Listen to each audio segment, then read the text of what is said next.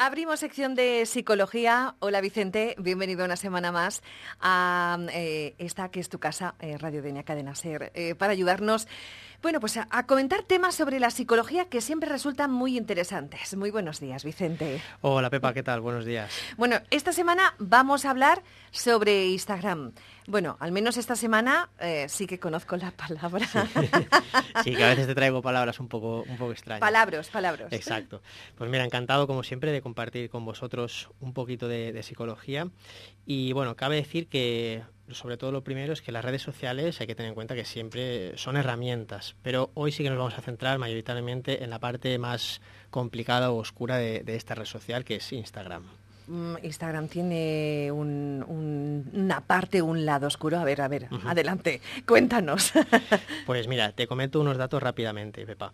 En 2017, en un estudio que hizo la Royal Society of Public Health, y la Universidad de Cambridge eh, recogió que el 91% de la juventud de entre 16 a 24 años usa Internet para meterse en redes sociales, mientras que las tasas de ansiedad y depresión en este colectivo han aumentado un 70%. Uh -huh. Y Vicente, ¿qué quieres decirnos? ¿Que las redes sociales empeoran la salud mental de los más jóvenes?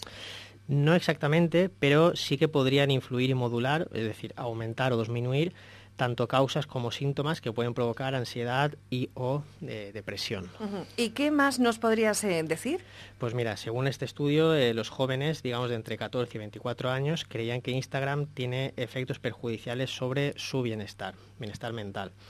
Digamos que el uso de la plataforma también exacerbó la ansiedad, la depresión, la falta de sueño, les expuso a digamos, situaciones de intimidación o de abuso, de, conocido como bullying, y creó preocupaciones eh, o aumentó preocupaciones sobre su imagen corporal y el síndrome FOMO, que es, eh, digamos, las siglas en inglés de miedo a quedarse desconectado del resto. Bueno, si yo estoy deseando que lleguen las vacaciones para desconectar.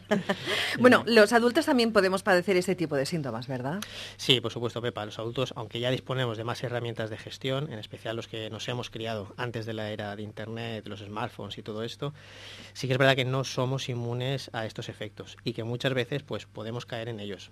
De hecho, te, te comento que es cada vez más frecuente tratar en la consulta el tema del móvil y muchas veces aparece como un motivo no consciente de problemas de estrés y de ansiedad, incluso en adultos. ¿Y qué podemos hacer al respecto?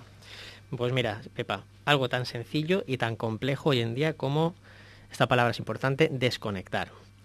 Eh, claro, ¿cómo podemos llevar a cabo esta desconexión? Pues mira, con unas pequeñas pautas que voy a intentar eh, explicar rápidamente. Por ejemplo, la primera sería establecer unos horarios de consulta del móvil. Es decir, es, por ejemplo, el tema del WhatsApp, en vez de estar todo el día pendientes de mirar el WhatsApp si alguien nos ha escrito algo, establecer unos horarios, lo miro a determinadas horas. Otra cosa que podemos hacer, herramientas que nos vienen con el móvil, eh, configurar eh, notificaciones. En la mayoría de los casos ya vienen incluidas en el propio sistema. Notificaciones de alerta, de tiempo de uso de pantalla, de tiempo de uso de aplicaciones, para hacernos conscientes del de tiempo que estamos utilizando en el móvil. Y otra pequeño, otro pequeño tip, otra pequeña pauta que podemos utilizar es dejar el móvil en casa cuando salgamos a dar un paseo con los amigos y pues bueno, descubrir... Esto es un poquito más difícil, ¿eh? Por eso te decía que hay aquí, digamos, mucho no consciente, mucho tema no oculto. Bueno, sí, claro, como te decía, dejar el, el, móvil en casa y descubrir que las siete plagas de Egipto no van a caer sobre nosotros por no llevar el, el móvil encima. Bueno, bueno, bueno. Eh, lo tendremos, todas estas recomendaciones las tendremos eh, en cuenta. Eh, muchas gracias, Vicente, una semana más. ¿Y dónde podemos encontrarte? Pues mira, me podéis encontrar en la web vicentesegui.es y en redes sociales arroba visepsicología. Y también en Instagram. Por, exacto.